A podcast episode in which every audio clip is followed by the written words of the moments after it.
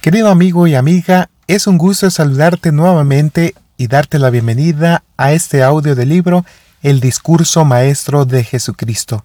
El día de hoy continuamos con el capítulo número 2 que se titula Las bienaventuranzas. Este capítulo está basado en Mateo 5, 1 al 16 y el versículo 48 y el capítulo número 19 versículos 3 al 9. Te invito a prestar atención.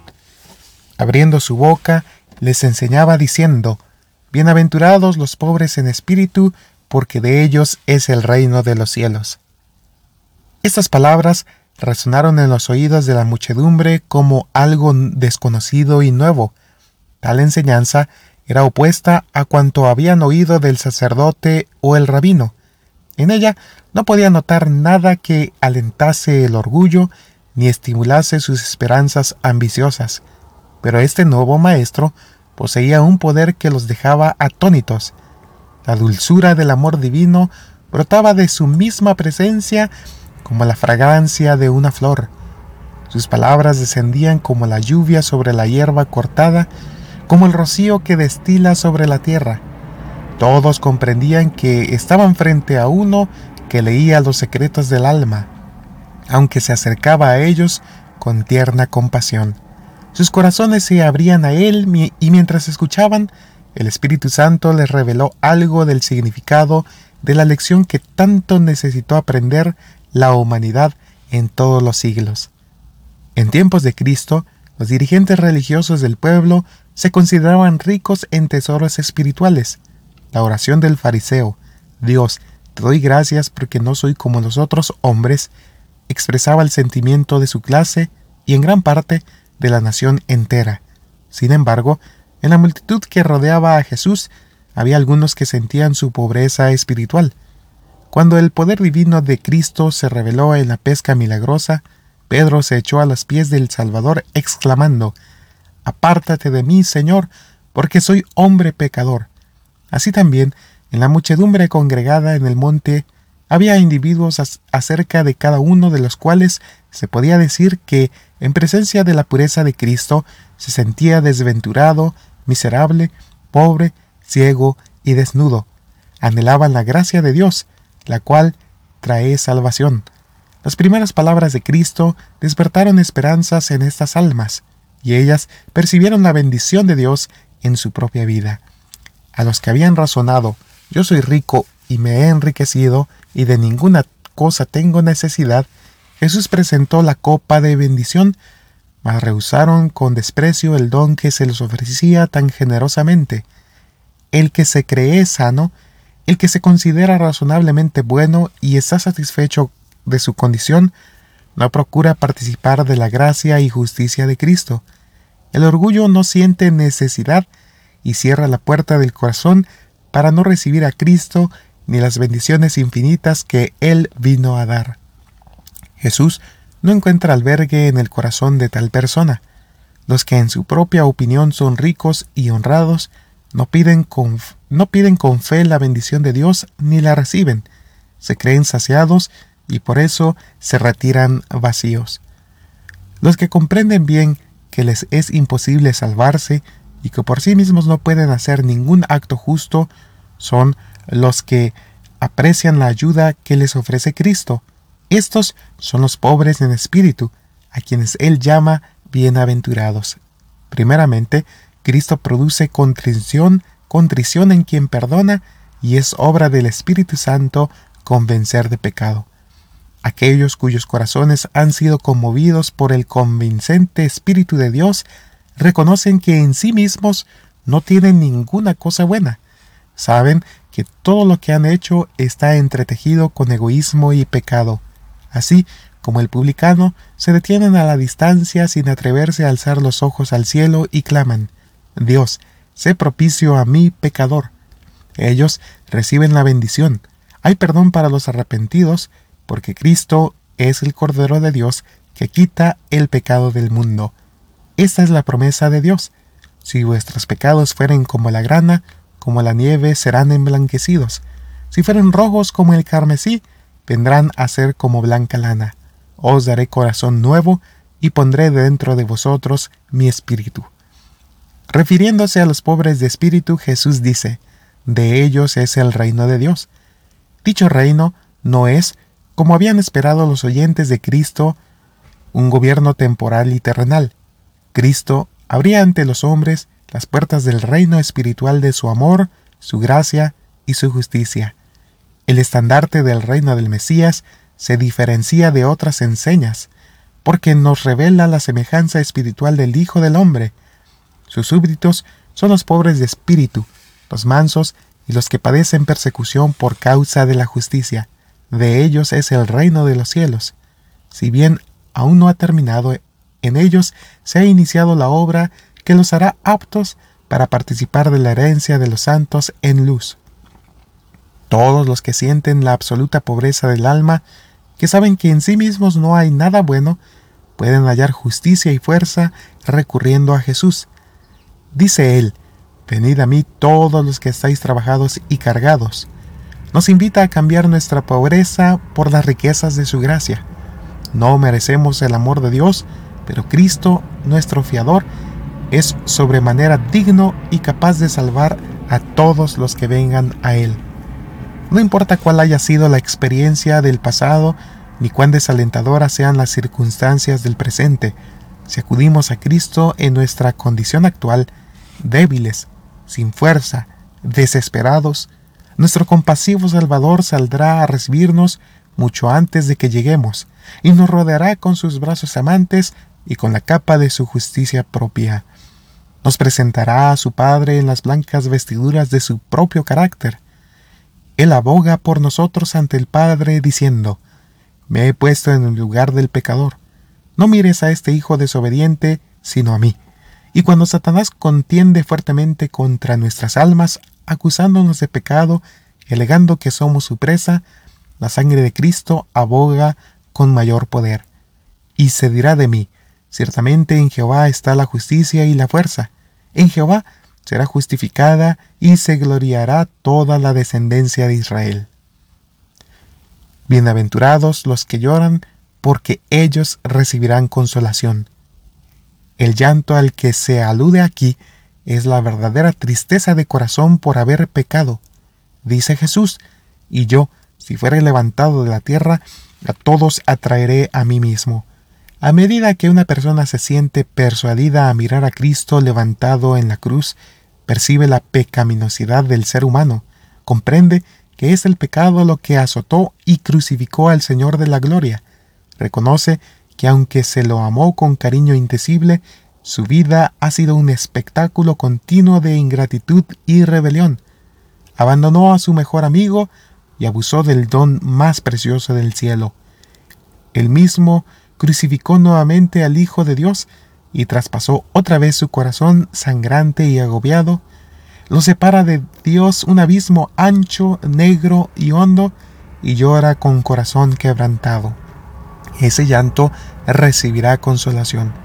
Dios nos revela nuestra culpabilidad para que nos refugiemos en Cristo y para que por Él seamos liberados, librados de la esclavitud del pecado a fin de que nos regocijemos en la libertad de los hijos de Dios. Con verdadera contrición podemos llegar al pie de la cruz y depositar allí nuestras cargas.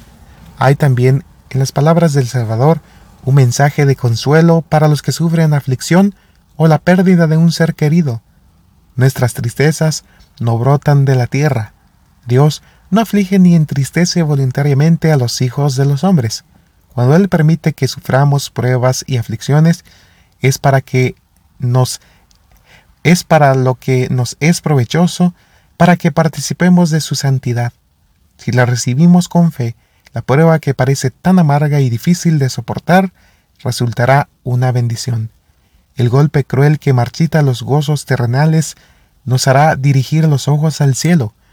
¿Cuántos son los que nunca habrían conocido a Jesús si la tristeza no los hubiera movido a buscar consuelo en Él. Las pruebas de la vida son los instrumentos de Dios para eliminar de nuestro carácter toda impureza y tosquedad. Mientras nos labran, escuadran, cincelan, pulen y bruñen, el proceso resulta penoso y es duro ser oprimido contra la muela del esmeril. pero la piedra sale preparada para ocupar su lugar en el templo celestial. El Señor no ejecuta trabajo tan consumado y cuidadoso en material inútil. Únicamente sus piedras preciosas se labran a manera de las de un palacio. El Señor obrará para cuantos depositen su confianza en Él. Los fieles ganarán victorias preciosas, aprenderán lecciones de gran valor y tendrán experiencias de gran provecho. Nuestro Padre Celestial no se olvida de los angustiados. Cuando David subió al monte de los olivos, llorando, llevando la cabeza cubierta y los pies descalzos, el Señor lo miró compasivamente. David iba vestido de silicio y la conciencia lo atormentaba. Demostraba su contrición por las señales visibles de la humillación que se imponía. Con lágrimas y corazón quebrantado, presentó su caso a Dios y el Señor no abandonó a su siervo. Jamás estuvo David tan cerca del amor infinito como cuando, hostigado por la conciencia, huyó de sus enemigos, incitados a rebelión por su propio Hijo. Dice el Señor, Yo reprendo y castigo a todos los que amo. Sé pues celoso y arrepiéntete. Cristo levanta el corazón contrito y refina el alma que llora hasta hacer de ella su morada. Mas cuando nos llega la tribulación, ¿cuántos somos los que pensamos como Jacob? Imaginamos que es la mano de un enemigo y luchamos a ciegas en la oscuridad hasta que se nos agota la fuerza y no logramos consuelo ni rescate. El toque divino al, al rayar el día fue lo que reveló a Jacob con quien estaba luchando el ángel del pacto. Lloroso e impotente, se refugió en el seno del amor infinito para recibir la bendición de que su alma anhelaba. Nosotros también necesitamos aprender de las pruebas que las pruebas implican beneficios y que no debemos menospreciar el castigo del Señor ni desmayar cuando Él nos reprende. Bienaventurado es el hombre a quien Dios castiga, porque Él es quien hace la llaga y él la vendará. Él hiere y sus manos curan. En seis tribulaciones te librará, y en la séptima no te tocará mal. A todos los afligidos viene Jesús con el ministerio de curación. El duelo, el dolor y la aflicción pueden iluminarse con revelaciones preciosas de su presencia. Dios no desea que quedemos abrumados de tristeza con el corazón angustiado y quebrantado. Quiere que alcemos los ojos y veamos su rostro amante. El bendito Salvador está cerca de muchos cuyos ojos están tan llenos de lágrimas que no pueden percibirlo. Anhela estrechar nuestra mano. Desea que lo miramos con fe sencilla y que le permitamos que nos guíe. Su corazón conoce nuestras pesadumbres, aflicciones y pruebas. Nos ha amado con un amor sempiterno y nos ha rodeado de misericordia. Podemos apoyar el corazón en Él y meditar en todas horas en su bondad. Él elevará el alma más allá de la tristeza y perplejidad cotidianas hasta un reino de paz. Pensad en esto, hijos de las penas y del sufrimiento, y regocijaos en la esperanza. Esta es la victoria que vence al mundo, nuestra fe. Bienaventurados también los que con Jesús lloran llenos de compasión por las tristezas del mundo y se afligen por los pecados que se cometen en él, y al llorar no piensan en sí mismos. Jesús fue varón de dolores y su corazón sufrió una angustia indecible. Su espíritu fue desgarrado y abrumado por las transgresiones de los hombres. Trabajó con celo consumidor para aliviar las necesidades y los pesares de la humanidad y se le agobió el corazón al ver que las multitudes se negaban a venir a él para obtener la vida. Todos los que siguen a Cristo participarán en esta experiencia. Mientras compartan su amor, tendrán parte en su doloroso trabajo para salvar a los perdidos. Comparten los sufrimientos de Cristo y compartirán también la gloria que será revelada.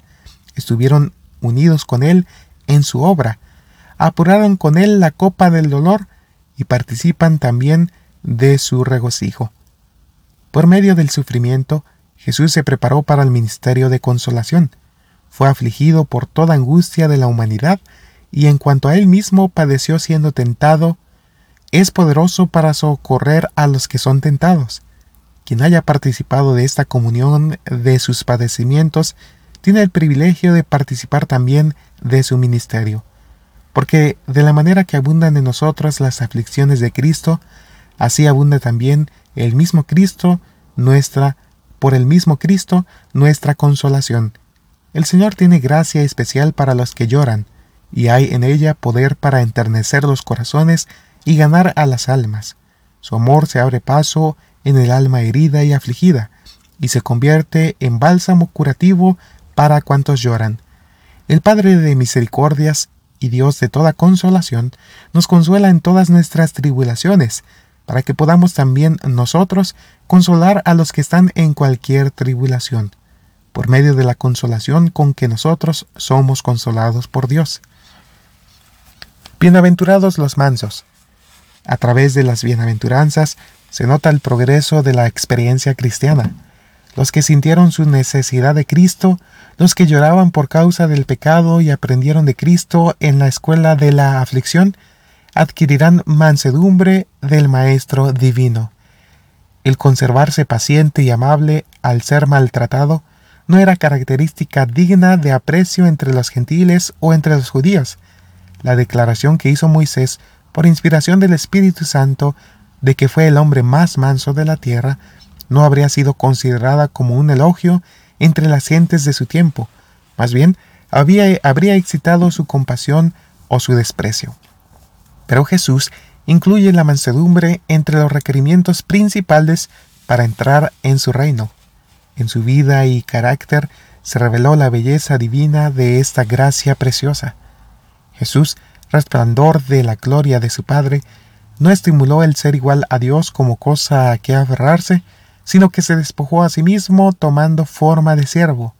Consintió en pasar por todas las experiencias humildes de la vida y andar entre los hijos de los hombres, no como un rey que exigiera homenaje, sino como quien tenía por misión servir a los demás. No había en su conducta mancha de fanatismo intolerante ni de austeridad indiferente. El Redentor del mundo era de una naturaleza muy superior a la de un ángel, pero unidas a su majestad divina había mansedumbre y humildad que atraían a todos a él.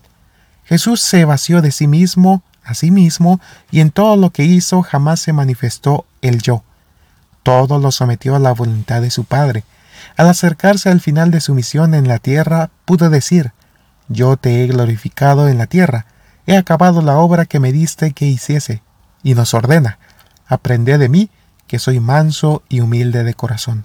Si alguno quiere venir en pos de mí, niéguese a sí mismo, renuncie a todo sentimiento de egoísmo, para que éste no tenga más dominio sobre el alma. Quien contemple a Cristo en su abnegación y en su humildad de corazón, no podrá menos que decir como Daniel, mi fuerza se cambió en desfallecimiento. El espíritu de independencia y predominio de que nos gloriamos se revela en su verdadera vileza, comarca de nuestra sujeción a Satanás.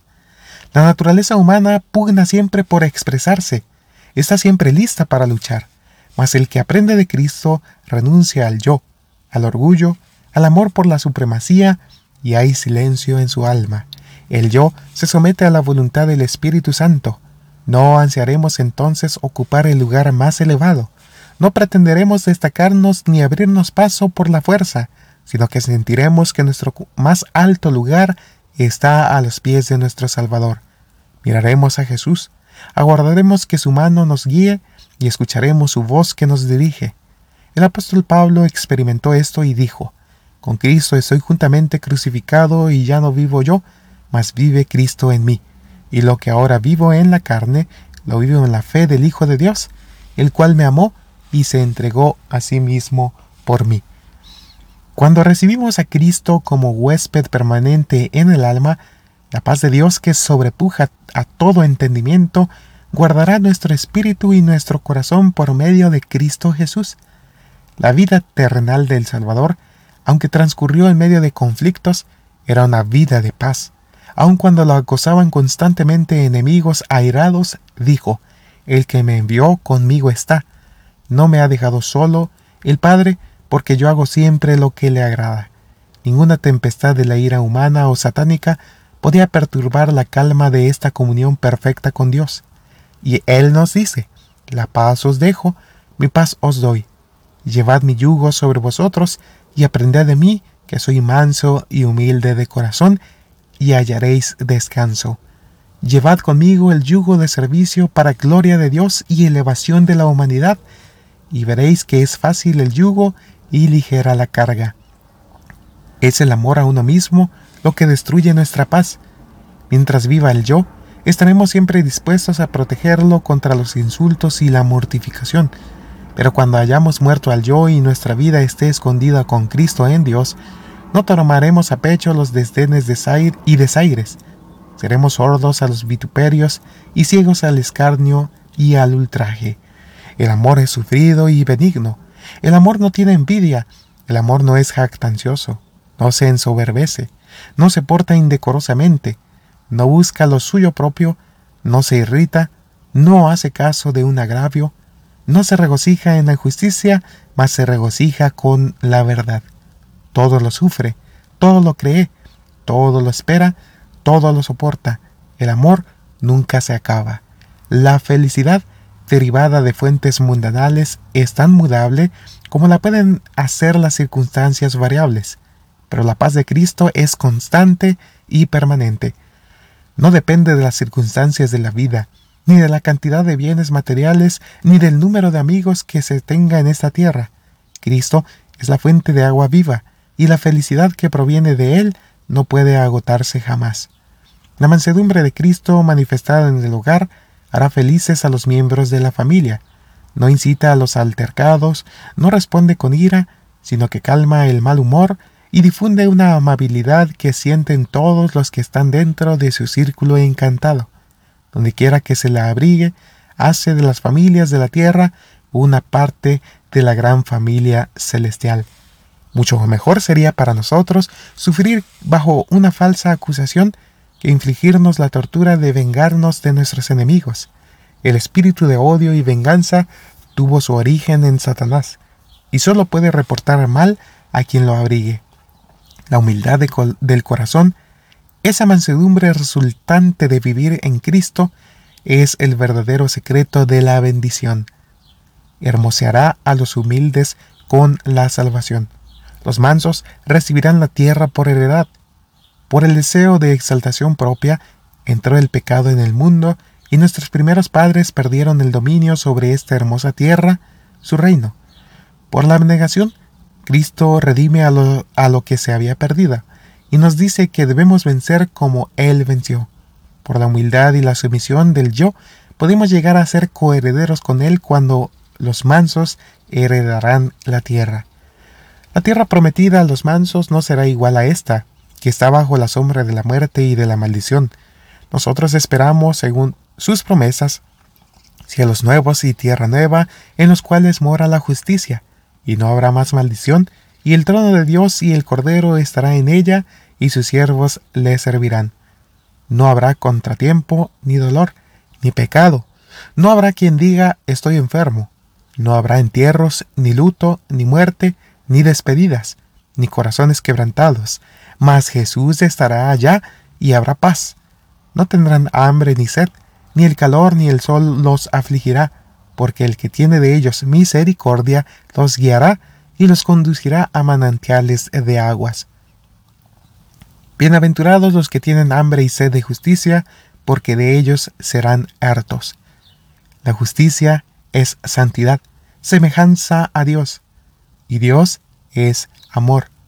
Es conformidad a la ley de Dios, porque todos tus mandamientos son justicia, y el amor, pues, es el cumplimiento de la ley.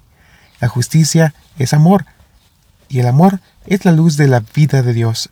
La justicia de Dios está personificada en Cristo. Al recibirlo, recibimos la justicia. No se obtiene mediante no se obtiene la justicia por conflictos penosos, ni por rudo trabajo, ni aun por dones o sacrificios. Es concedida gratuitamente a toda alma que tiene hambre y sed de recibirla.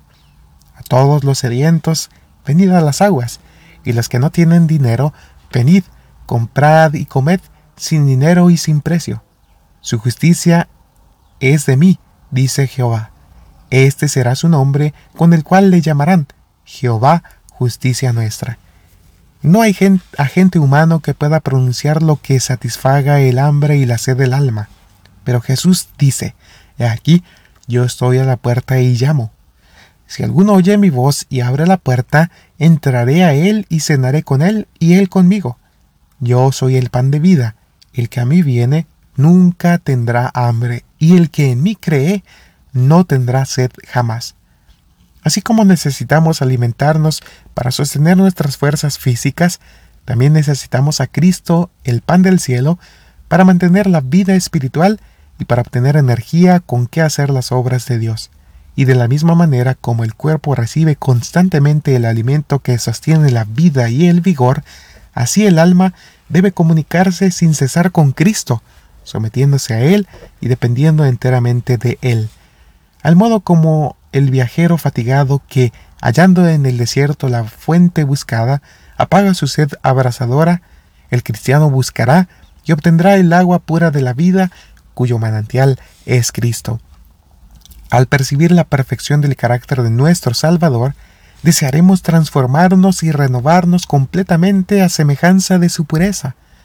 Cuanto más sepamos de Dios, tanto más alto será nuestro ideal del carácter, y tanto más ansiaremos reflejar su imagen. Un elemento divino se une con lo humano cuando el alma busca a Dios y el corazón anheloso puede decir, Alma mía, en Dios solamente reposa, porque Él y de Él es mi esperanza. Si nuestra alma sentimos necesidad, si tenemos hambre y sed de justicia, ello es una indicación de que Cristo influyó en nuestro corazón para que le pidamos que haga por intermedio del Espíritu Santo lo que nos es imposible a nosotros. Si ascendemos un poco más en el sendero de la fe, no necesitamos apagar la sed en riachuelos superficiales, porque tan solo un poco más arriba de nosotros se encuentra el gran manantial de cuyas aguas abundantes podemos beber libremente. Las palabras de Dios son las fuentes de la vida. Mientras buscamos estas fuentes vivas, el Espíritu Santo nos pondrá en comunión con Cristo. Verdades ya conocidas se presentarán a nuestra mente con nuevo aspecto. Ciertos pasajes de las Escrituras revestirán nuevo significado.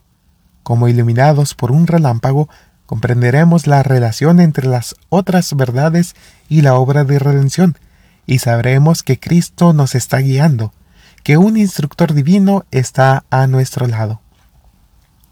Dijo Jesús, el agua que yo le daré será en él una fuente de agua que salte para vida eterna. Cuando el Espíritu Santo nos revele la verdad, atesoraremos las experiencias más preciosas y desearemos hablar a otras personas de las enseñanzas consoladoras que se nos han revelado. Al tratar con ellas, les comunicaremos un pensamiento nuevo acerca del carácter o la obra de Cristo tendremos nuevas revelaciones del amor compasivo de Dios y las impartiremos a los que lo aman y a los que no lo aman. Dad y se os dará, porque la palabra de Dios es una fuente de huertos, pozo de aguas vivas que corren del, Líbano.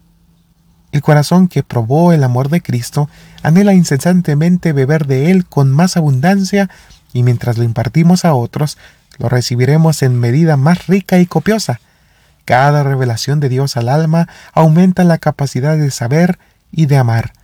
El clamor continuo del corazón es más de ti, y él responde siempre y él responde siempre el espíritu, mucho más.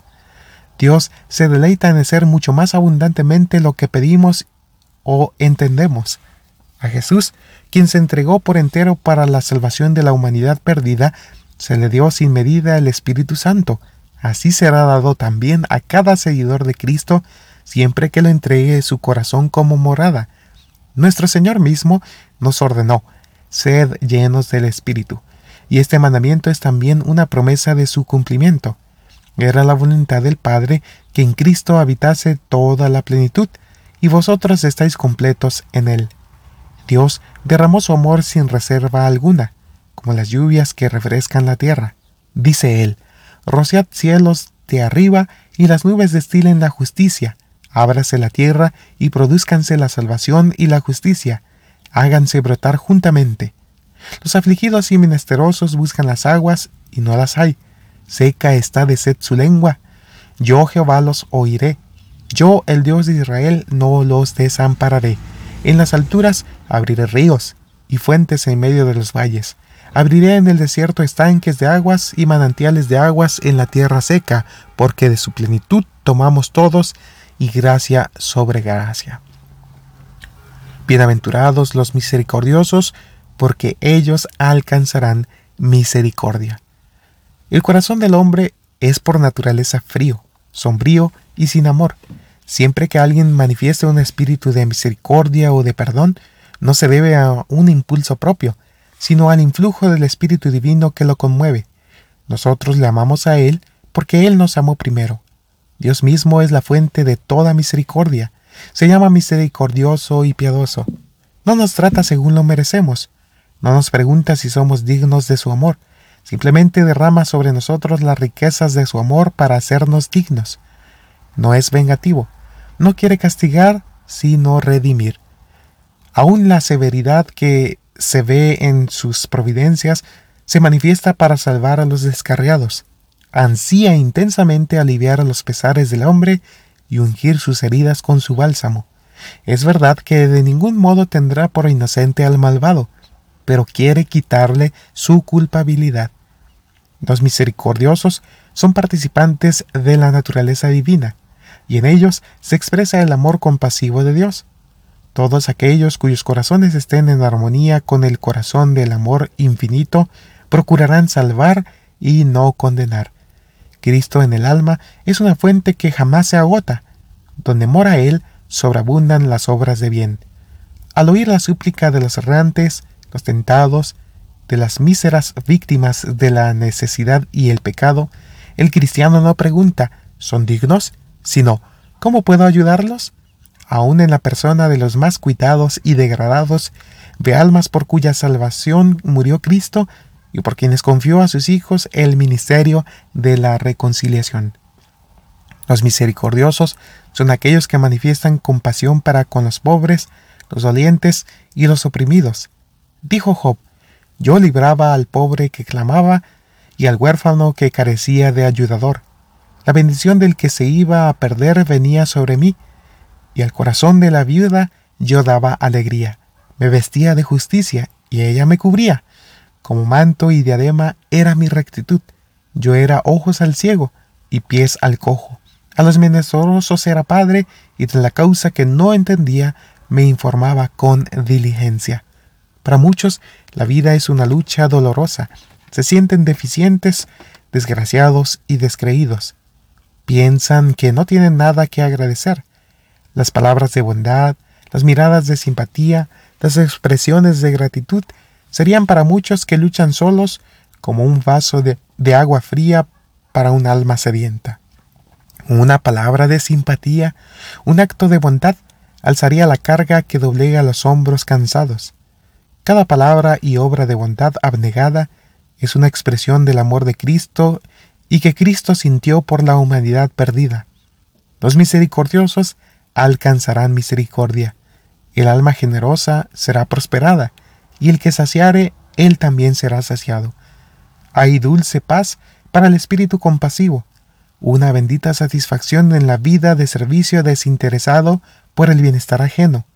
El Espíritu Santo que mora en el alma y se manifiesta en la vida, ablandará los corazones endurecidos y despertará en ellos simpatía y ternura. Lo que sembremos, eso segaremos. Bienaventurado el que piensa en el pobre, Jehová lo guardará y le dará vida. Será bienaventurado en la tierra y no lo entregarás a la voluntad de sus enemigos. Jehová lo sustentará sobre el lecho del dolor, mullirás toda su cama en su enfermedad. El que ha entregado su vida a Dios para socorrer a los hijos de Él, se une a aquel que dispone de todos los recursos del universo su vida queda ligada a la vida de Dios por la áurea cadena de promesas inmutables.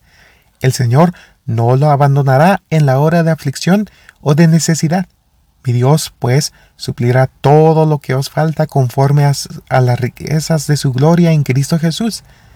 Y en la hora de necesidad final, los compasivos se refugiarán en la misericordia del clemente Salvador y serán recibidos en las moradas eternas.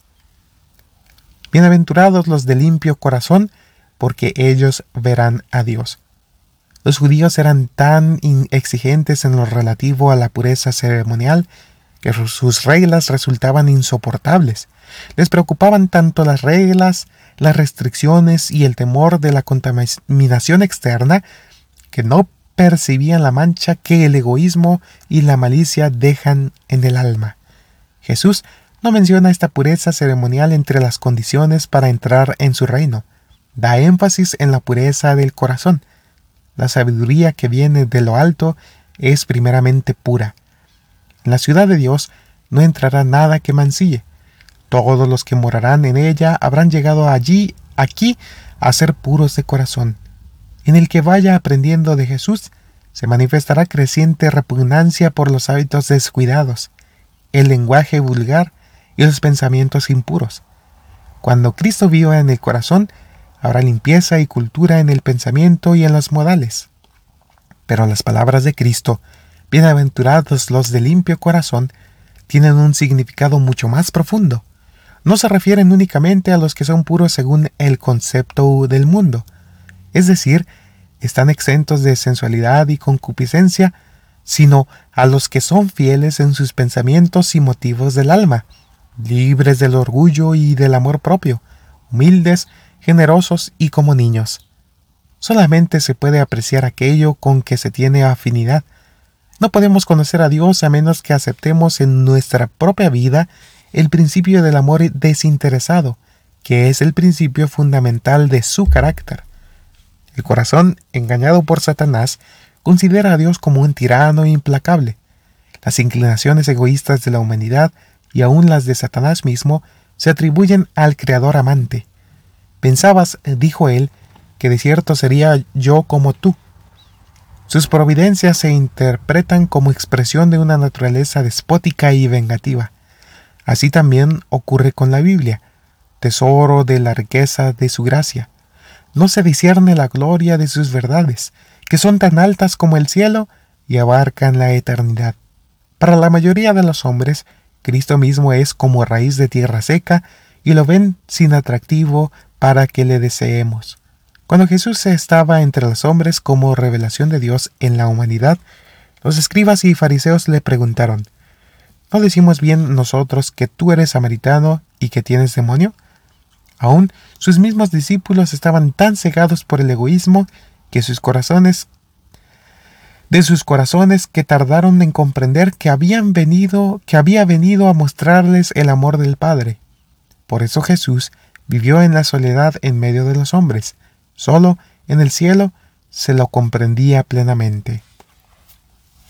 Cuando Cristo venga en su gloria, los pecadores no, no podrán mirarlo. La luz de su presencia, que es vida para quienes lo aman, es muerte para los impíos. La esperanza de su venida es para ellos una horrenda expectación de juicio y de hervor de fuego. Cuando aparezca, rogarán que se los esconda de la vista de aquel que murió para redimirlos. Sin embargo, para los corazones que han sido purificados por el Espíritu Santo, al morar éste en ellos, todo queda cambiado. Ellos pueden conocer a Dios. Moisés estaba oculto en la hendidura de, de la roca cuando se le reveló la gloria del Señor. Del mismo modo, tan solo cuando estamos escondidos en Cristo vemos el amor de Dios. El que ama la limpieza de corazón, por la gracia de sus labios, tendrá la amistad del Rey. Por la fe, lo contemplamos aquí y ahora. En las experiencias diarias percibimos su bondad y compasión al manifestarse su providencia. Lo reconocemos en el carácter de su Hijo. El Espíritu Santo abre a la mente y al corazón la verdad acerca de Dios y de aquel a quien envió. Los de puro corazón ven a Dios en un aspecto nuevo y atractivo, como su redentor. Mientras disciernen la pureza y hermosura de su carácter, anhelan reflejar su imagen. Para ellos es un padre que anhela abrazar a un hijo arrepentido y sus corazones rebosan de alegría indecible y de gloria plena. Los de corazón puro perciben al Creador en las obras de su mano poderosa, en las obras de belleza que componen el universo. En su palabra escrita, ven con mayor claridad aún la revelación de su misericordia, su bondad y su gracia. Las verdades escondidas a los sabios y los prudentes se revelan a los niños.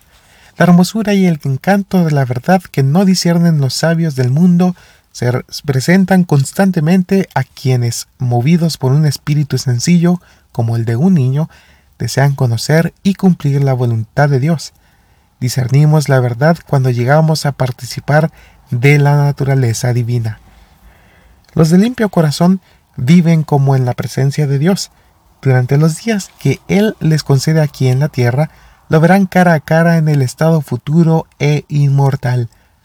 Así como Adán cuando andaba y hablaba con Él en el Edén, ahora vemos por espejo oscuramente, mas entonces veremos cara a cara. Bienaventurados los pacificadores, porque ellos serán llamados hijos de Dios. Cristo es el príncipe de paz, y su misión es devolver al cielo y a la tierra la paz destruida por el pecado. Justificados, pues, por la fe, tenemos paz para con Dios por medio de nuestro Señor Jesucristo. Quien consienta en renunciar al pecado y abra el corazón al amor de Cristo, participará de esta paz celestial. No hay otro fundamento para la paz. La gracia de Cristo, aceptada en el corazón, vence la enemistad, apacigua la lucha y llena el alma de amor. El que está en armonía con Dios y con su prójimo no sabrá lo que es la desdicha, no habrá envidia en su corazón, ni su imaginación albergará el mal. Allí no podrá existir el odio. El corazón que está de acuerdo con Dios participa de la paz del cielo y esparcirá a su alrededor una influencia bendita. El espíritu de paz se asentará como rocío sobre los corazones cansados y turbados por la lucha del mundo. Los seguidores de Cristo son enviados al mundo con el mensaje de paz. Quienquiera que revele el amor de Cristo por la influencia inconsciente y silenciosa de una vida santa, quienquiera que incite a los demás por palabra o por hechos a renunciar al pecado y entregarse a Dios, es un pacificador. Bienaventurados los pacificadores, porque ellos serán llamados hijos de Dios. El espíritu de paz es prueba de su relación con el cielo. El dulce sabor de Cristo los envuelve. La fragancia de la vida y la belleza del carácter revelan al mundo que son hijos de Dios. Sus semejantes reconocen que han estado con Jesús. Todo aquel que ama es nacido de Dios y si alguno no tiene el Espíritu de Cristo, no es de él. Pero todos los que son guiados por el Espíritu de Dios, estos son hijos de Dios. El remanente de Jacob será en medio de muchos pueblos como el rocío de Jehová, como las lluvias sobre la hierba, las cuales no esperan a varón ni aguardan a hijos de hombres. Bienaventurados los que padecen persecución por causa de la justicia, porque de ellos es el reino de los cielos. Jesús no ofrece a sus discípulos la esperanza de obtener gloria y riquezas mundanales ni vivir sin tribulaciones. Les presenta el privilegio de andar con su Maestro por senderos de abnegación y vituperio, porque el mundo no los conoce. El que vino a redimir al mundo perdido tuvo la oposición de las fuerzas unidas de los enemigos de Dios y del hombre. En una confederación despiadada, los hombres y los ángeles malos se alinearon en orden de batalla contra el príncipe de paz. Aunque la compasión divina se notaba en cada una de, sus palabras y acciones, su diferencia del mundo provocó una hostilidad amarguísima, porque no daba licencia a la manifestación de las malas pasiones de, de nuestra naturaleza. Excitó la más cruel oposición y enemistad.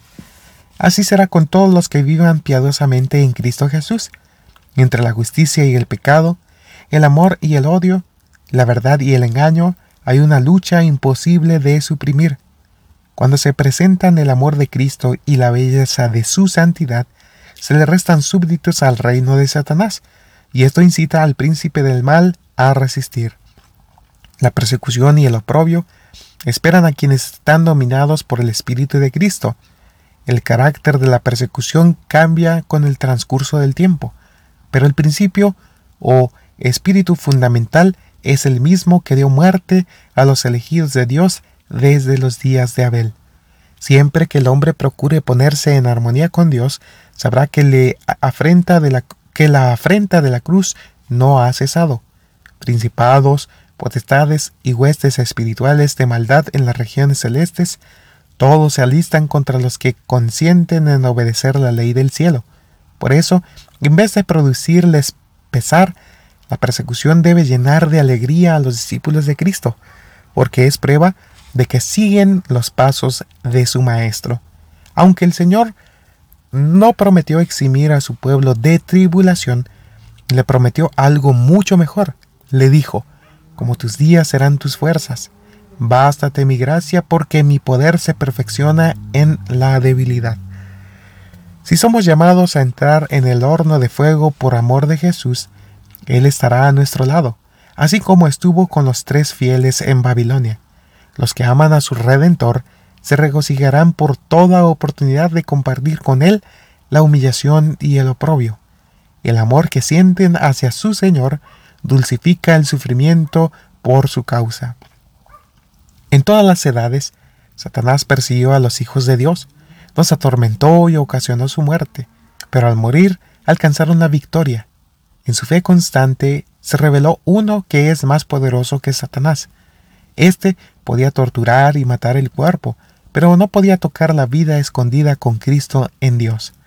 Podía encarcelar, pero no podía arrojar el espíritu. Más allá de la lobreguez, podían ver la gloria y decir, tengo por cierto que las aflicciones del tiempo presente no son comparables con la gloria venidera que en nosotros ha de manifestarse, porque esta leve tribulación momentánea produce en nosotros una cada vez más excelente y eterno peso de gloria. Por las pruebas y persecuciones se revela la gloria o carácter de Dios en sus elegidos. La Iglesia de Dios, perseguida y aborrecida por el mundo, se educa y se disciplina en la escuela de Cristo. En la tierra, sus miembros transitan por sendas estrechas y se purifican en el horno de la aflicción.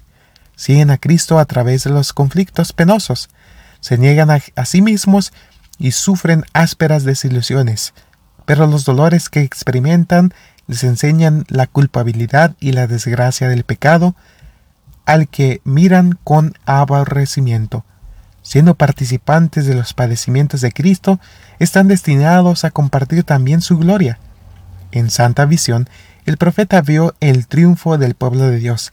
Dice, vi también como un mar de vidrio mezclado con fuego, y los que habían alcanzado la victoria sobre la bestia, en pie sobre el, el mar de vidrio, con las arpas de Dios, y cantan el cántico de Moisés, siervo de Dios, y el cántico del Cordero, diciendo, Grandes y maravillosas son tus obras, Señor Dios Todopoderoso.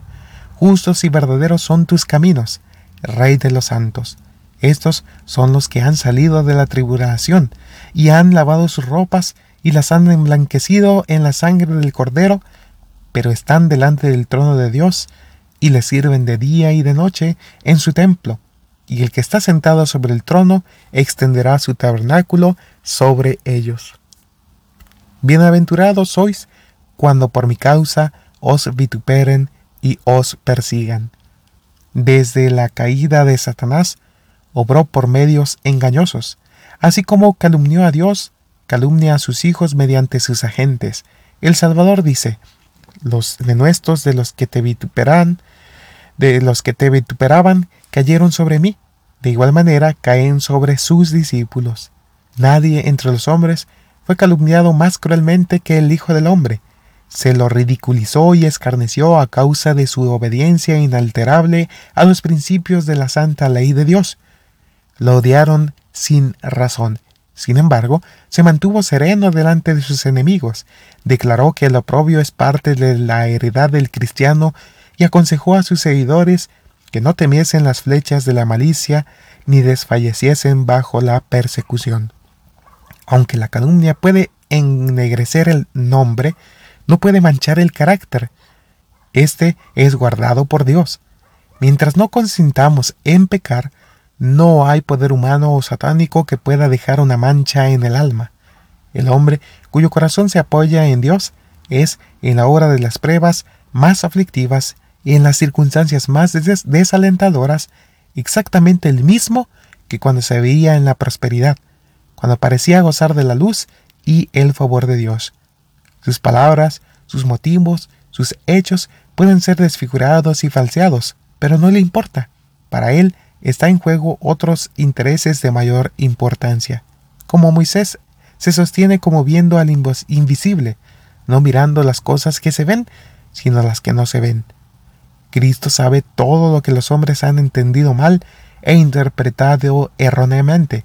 Con buena razón, por aborrecidos y despreciados que se vean, sus hijos pueden esperar llenos de confianza y paciencia, porque no hay nada secreto que no se haya de manifestar, y los que honran a Dios serán honrados por Él en presencia de los hombres y de los ángeles. Cuando por mi causa os vituperen y os persigan, dijo Jesús, gozaos y alegraos.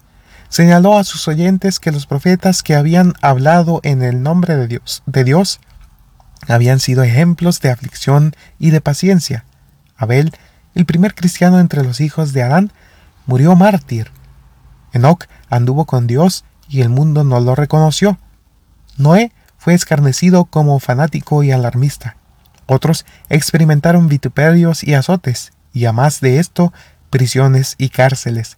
Unos fueron atormentados no aceptando el rescate, a fin de obtener mejor resurrección.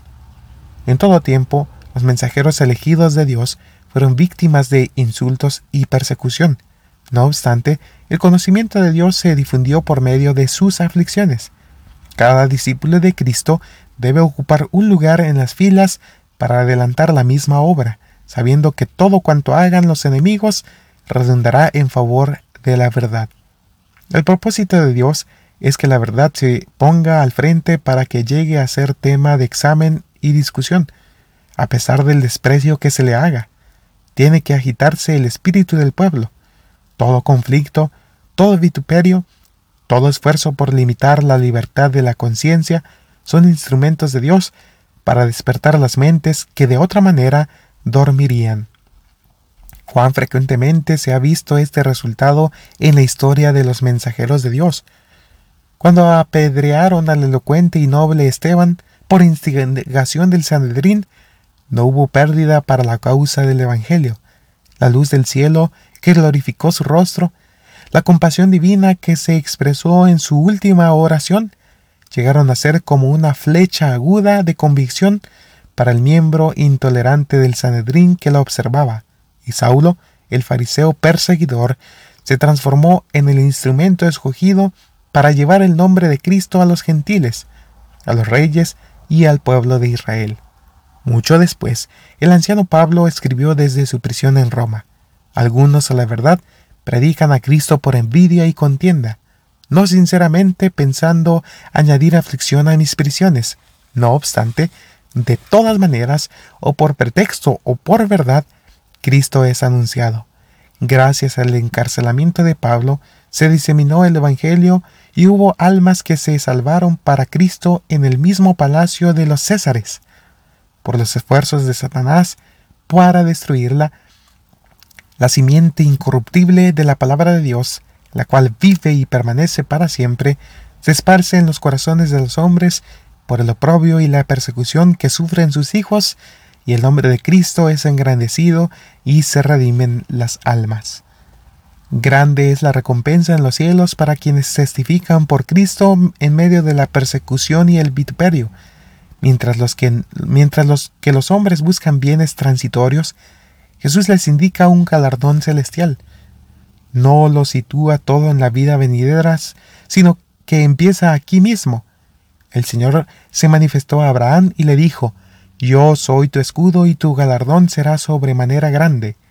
Este es el galardón de todos los que siguen a Cristo, verse en armonía con Jehová, Emanuel, en quien están escondidos todos los tesoros de la sabiduría y del conocimiento, y en quien habita corporalmente toda la plenitud de la deidad.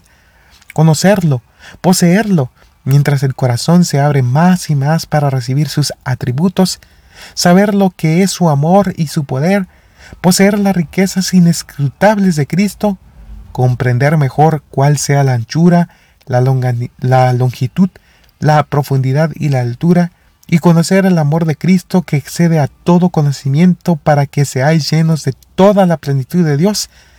Esta es la herencia de los siervos del Señor. Esta es la justicia que deben esperar de mí, dice el Señor. La alegría llenaba los corazones de Pablo y Silas cuando oraban y entonaban alabanzas a Dios a medianoche en el calabozo de Filipos. Cristo estaba con ellos allí y la luz de su presencia disipaba la oscuridad con la gloria de los atrios celestiales. Desde Roma, Pablo escribió sin pensar en sus cadenas al ver cómo se difundía el Evangelio. En esto me gozo y me gozaré aún. Las mismas palabras de Cristo en el monte resuenan en el mensaje de Pablo a la iglesia en sus persecuciones. Regocijaos en el Señor siempre.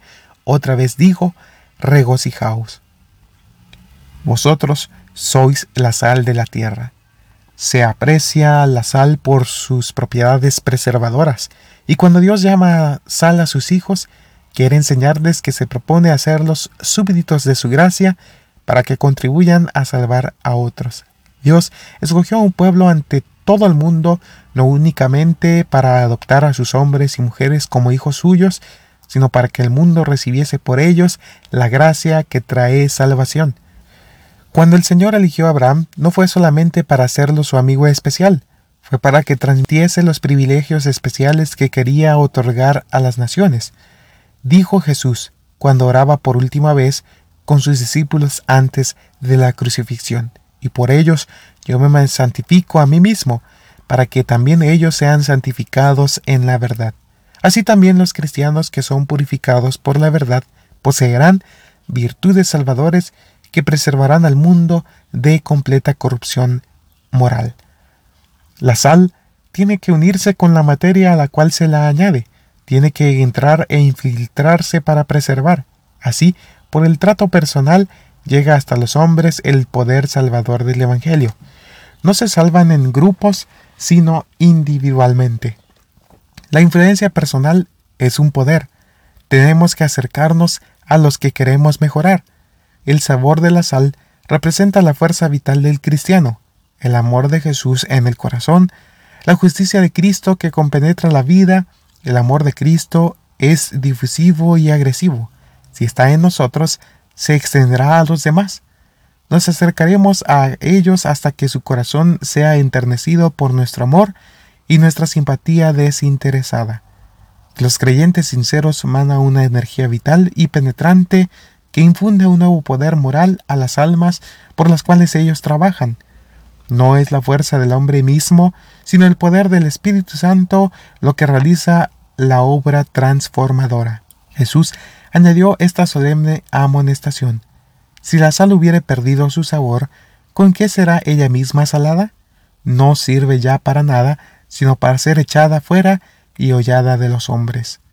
Al escuchar las palabras de Cristo, la gente podía ver la sal blanca y reluciente, arrojada en los senderos porque había perdido el sabor y resultaba por lo tanto inútil. Simbolizaba muy bien la condición de los fariseos y el efecto de su religión en la sociedad. Representa la vida de toda alma de la cual se ha separado el poder de la gracia de Dios, dejándola fría y sin Cristo. No importa lo que esa alma profese, es considerada insípida y desagradable por los ángeles y por los hombres. A tales personas dice Cristo, ojalá fueses frío o caliente, pero por cuanto eres tibio y no frío ni caliente, te vomitaré de mi boca. Sin una fe viva en Cristo como Salvador personal, nos es imposible ejercer influencia eficaz sobre un mundo escéptico. No podemos dar a nuestros prójimos lo que nosotros mismos no poseemos, la influencia que ejerzamos, que ejercemos para bendecir y elevar a los seres humanos, se mide por la devoción y la consagración a Cristo que nosotros mismos tenemos. No prestamos un servicio verdadero y no tenemos amor sincero, ni hay realidad en nuestra experiencia. Tampoco tenemos poder para ayudar ni relación con el cielo, ni hay sabor de Cristo en nuestra vida, a menos que el Espíritu Santo pueda emplearnos como agentes para comunicar la verdad de Jesús al mundo. Somos como la sal que ha perdido el sabor y quedado totalmente inútil. Por faltarnos la gracia de Cristo, atestiguamos ante el mundo que la verdad en la cual aseguramos confiar no tiene poder santificador, y así, en la medida de nuestra propia influencia, anulamos el poder de la palabra de Dios. Si yo hablase lenguas humanas y angélicas y no tengo amor, vengo a ser como metal que resuena o címbalo que retiñe.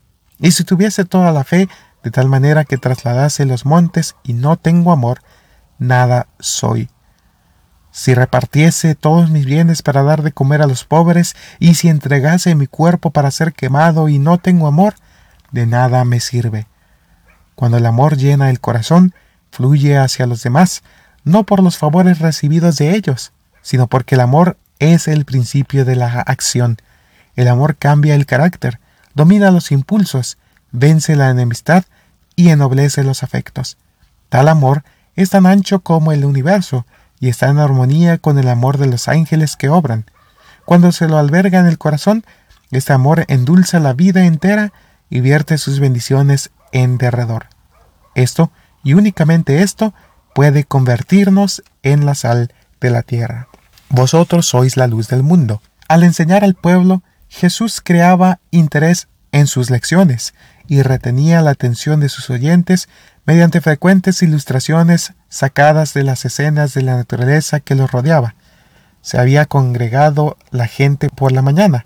El sol glorioso que ascendía en el cielo azul disipaba las sombras en los valles y en los angostos desfiladeros de las montañas. El resplandor del sol inundaba la tierra, el agua tranquila del lago reflejaba la dorada luz y servía de espejo a las rosadas nubes matutinas. Cada capullo, cada flor y cada rama frondosa centellaban con su carga de rocío. La naturaleza sonreía bajo la bendición de un nuevo día los árboles brotaban los de los árboles brotaban los melodiosos trinos de los pájaros.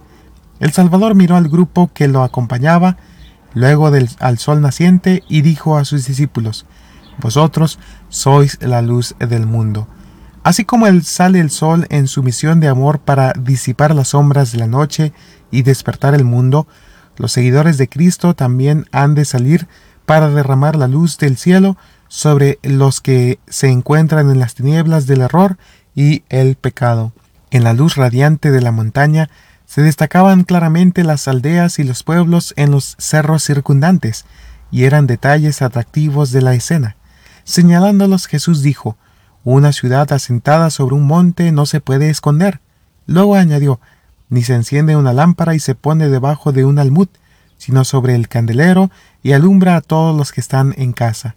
La mayoría de los oyentes de Cristo eran campesinos o pescadores, en cuyas humildes moradas había un solo cuarto, en que solo había una lámpara desde su sitio y alumbraba a toda la casa. Así dijo Jesús, alumbre vuestra luz delante de los hombres, para que vean vuestras buenas obras y glorifiquen a vuestro Padre que está en los cielos. Nunca ha brillado ni brillará jamás otra luz para el hombre caído, fuera de la que procede de Cristo Jesús, el Salvador, es la única luz que puede disipar las tinieblas de un mundo caído en el pecado. De Cristo está escrito, en él estaba la vida y la vida era la luz de los hombres. Solo al recibir vida podían sus discípulos hacerse portaluces. La vida de Cristo en el alma y su amor revelado en el carácter los convertiría en la luz del mundo. La humanidad por sí misma no tiene luz. Aparte de Cristo, somos un cirio que todavía no se ha encendido. Como la luna cuando su cara no mira hacia el sol, no tenemos un solo rayo de luz para disipar la oscuridad del mundo. Pero cuando nos volvemos hacia el sol de justicia, cuando nos relacionamos con Cristo, el alma entera fulgura con el brillo de la presencia divina. Los seguidores de Cristo han de ser más que una luz entre los hombres, son la luz del mundo. A todos los que han aceptado su nombre, Jesús dice, Os habéis entregado a mí, y os doy al mundo como mis representantes. Así como el Padre lo había enviado al mundo a Cristo, Cristo declara, los he enviado al mundo. Como Cristo era el medio de revelar al Padre, hemos de ser los medios de revelar a Cristo. Aunque el Salvador es la gran fuente de luz, no olvidéis, cristianos, que se revela mediante la humanidad. Las bendiciones de Dios se otorgan por medio de instrumentos humanos. Cristo mismo vino a la tierra como Hijo del Hombre. La humanidad unida con la naturaleza divina debe relacionarse con la humanidad. La Iglesia de Cristo, cada individuo que sea discípulo del Maestro, es un conducto designado por el cielo para que Dios sea revelado a los hombres. Los ángeles de gloria están listos para comunicar por vuestro intermedio la luz y el poder del cielo a las almas que perecen. ¿Dejará el agente humano de cumplir la obra que le es asignada? En la presencia de su negligencia, priva al mundo de la prometida influencia del Espíritu Santo. Jesús no dijo a sus discípulos, esforzaos por hacer que brille la luz, sino alumbre vuestra luz. Si Cristo mora en el corazón, es imposible ocultar la luz de su presencia. Si los que profesan ser seguidores de Cristo no son la luz del mundo, es porque han perdido el poder vital. Si no tienen luz para difundir, es prueba que no tienen relación con la fuente de luz. A través de la historia, el Espíritu de Cristo que estaba en ellos hizo de los hijos fieles de Dios la luz de los hombres de su generación. José fue portaluz en Egipto. Por su pureza, bondad y amor filial, representó a Cristo en medio de una nación idólatra. Mientras los israelitas iban desde Egipto a la tierra prometida, los que eran sinceros entre ellos fueron luces para las naciones circundantes. Por su medio, Dios se reveló al mundo. De Daniel y sus compañeros en Babilonia, de Mardoqueo en Persia, brotaron vívidos rayos de luz en medio de las tinieblas de las cortes reales. De igual manera han sido puestos los discípulos de Cristo como portaluces en el camino al cielo. Por su medio, la misericordia y la bondad del Padre se manifiestan a un mundo sumido en la oscuridad de una concepción errónea de Dios. Al ver sus obras buenas, otros se sienten inducidos a dar gloria al Padre Celestial, porque resulta manifiesto que hay en el trono del universo un Dios cuyo carácter es digno de alabanza e imitación. El amor divino que arde en el corazón y la armonía cristiana revelada en la vida son como una vislumbre del cielo, concedida a los hombres para que se den cuenta de la excelencia celestial. Así es como los hombres son inducidos a creer en el amor que Dios tiene para con nosotros.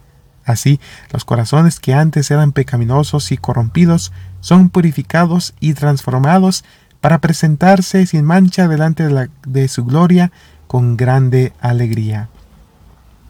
Las palabras del Salvador vosotros sois la luz del mundo, indican que confió a sus seguidores una misión de alcance mundial. En los tiempos de Cristo, el orgullo, el egoísmo y el prejuicio habían levantado una muralla de separación sólida y alta entre los que habían sido designados custodios de los oráculos sagrados y las demás naciones del mundo. Cristo vino a cambiar esto. Las palabras que el pueblo oía de sus labios eran distintas de cuantas habían escuchado de sacerdotes o rabinos. Cristo derribó la muralla de separación, el amor propio y el prejuicio divisor del nacionalismo egoísta. Enseñó a amar a toda la familia humana.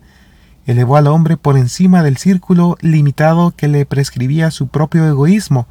Anuló toda frontera territorial y toda distinción artificial de las capas sociales. Para él no había diferencia entre vecinos y extranjeros, ni entre amigos y enemigos. Nos enseña a considerar a cada alma necesitada como nuestro prójimo y al mundo como nuestro campo. Así como los rayos del sol penetran hasta las partes más remotas del mundo, Dios quiere que el Evangelio llegue a toda alma en la tierra. Si la Iglesia de Cristo cumpliera el propósito del Señor, se derramarían luz sobre todos los que moran en las tinieblas y en regiones de sombra de muerte. En vez de agruparse y rehuir la responsabilidad y el peso de la cruz, Los miembros de la Iglesia deberían dispersarse por todos los países para irradiar la luz de Cristo y trabajar como Él por la salvación de las almas. Así, este Evangelio del Reino sería pronto llevado a todo el mundo. De esta manera, ha de cumplirse el propósito de Dios al llamar a su pueblo desde Abraham en los llanos de Mesopotamia hasta nosotros en el siglo actual. Dice, haré de ti una nación grande y te bendeciré, y serás bendición. Para nosotros en esta postrera generación son esas palabras de Cristo que fueron pronunciadas primeramente por el profeta evangélico y después repercutieron en el Sermón del Monte. Levántate, resplandece, porque ha venido tu luz, y la gloria de Jehová ha nacido sobre ti. Si sobre nuestro espíritu nació la gloria del Señor, si hemos visto la hermosura del que es señalado entre diez mil y todo el codiciable, si nuestra alma se llenó de resplendor en presencia de su gloria, entonces estas palabras del Maestro fueron dirigidas a nosotros. Hemos estado con Cristo en el monte de la transfiguración. Abajo, en la llanura, hay almas esclavizadas por Satanás que esperan las palabras de fe y las oraciones que las pongan en libertad. No solo hemos de contemplar la gloria de Cristo, sino también hablar de su excelencia. Isaías no se limitó a contemplar la gloria de Cristo, sino que también habló de él. Mientras David meditaba, el fuego ardía y luego habló con su lengua. Cuando pensaba en el amor maravilloso de Dios, no podía menos que hablar de lo que veía y sentía. ¿Quién puede mirar por la fe en el plan maravilloso de la salvación, la gloria del Hijo unigénito de Dios sin hablar de ella? El amor insondable que se manifestó en la cruz del Calvario por la muerte de Cristo para que no nos perdiésemos, mas tuviésemos vida eterna, ¿quién no puede contemplar y no hallar palabras para ensalzar la gloria del Señor? En su templo, todos los suyos le, le dicen gloria, el dulce cantor de Israel lo alabó con su arpa diciendo, En la hermosura de la gloria de tu magnificencia y en tus hechos maravillosos meditaré. Del poder de tus hechos estupendos hablarán los hombres, y yo publicaré tu, tu grandeza. La cruz del Calvario debe levantarse en alto delante de la gente para que absorba sus espíritus y concentre sus pensamientos. Entonces Todas las facultades espirituales se vivificarán con el poder divino que viene directamente de Dios. Se concentrarán entonces las energías en una actividad genuina por el Maestro. Los que obren enviarán al mundo rayos de luz, como agentes vivos que iluminen la tierra. Cristo acepta como con verdadero gozo todo agente humano que se entrega a Él. Une lo humano con lo divino para comunicar al mundo los misterios del amor encarnado. Hablemos de ellos, oremos al respecto, cantémoslos, proclamemos por todas partes el mensaje de su gloria y sigamos avanzando hacia las regiones lejanas. Las pruebas soportadas con paciencia, las bendiciones recibidas con gratitud, las tentaciones resistidas valerosamente, la mansedumbre, la bondad, la compasión y el amor revelados constantemente, son las luces que brillan en el carácter, en contraste con la oscuridad del corazón egoísta en el cual jamás penetró la luz de la vida. Bien, con esto finalizamos este capítulo número 2 titulado Las bienaventuranzas. Sin duda alguna que eh, hemos escuchado unas enseñanzas bien, bien importantes y te invito a que puedas meditar en cada una de estas enseñanzas, cada una de estas palabras que el Señor Jesús pronunció en el Sermón del Monte, porque quiere habilitarnos para ser candidatos para el reino celestial, para el reino de los cielos y además nos quiere habilitar para que seamos como la sal y como la luz del mundo, que sirvan de bendición para cuantos nos rodean. Si quieres compartir estos audios con tus amigos y seres queridos para que ellos también aprendan estas hermosas enseñanzas, puedes hacerlo. Y también te invito para que puedas estar atento a los próximos capítulos y aprendamos más juntos de lo que el Señor quiere que nosotros vivamos para gloria de su nombre. Te deseo muchas bendiciones y hasta la próxima.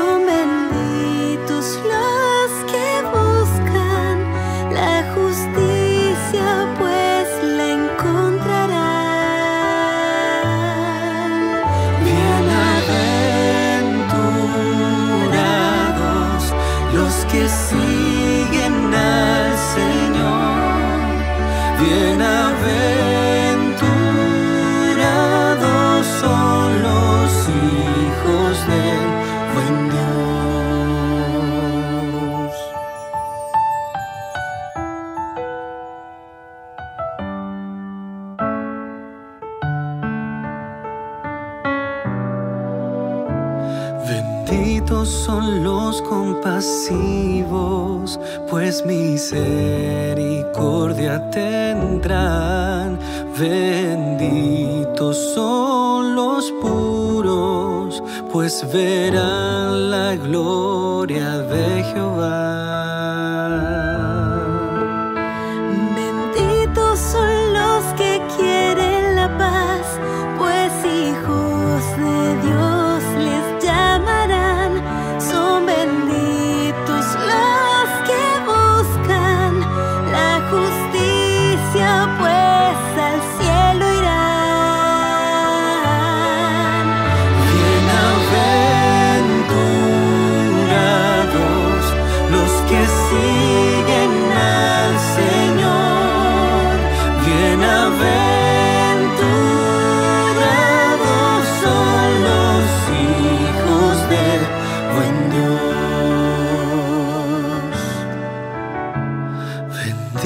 Son los perseguidos por la causa de Dios.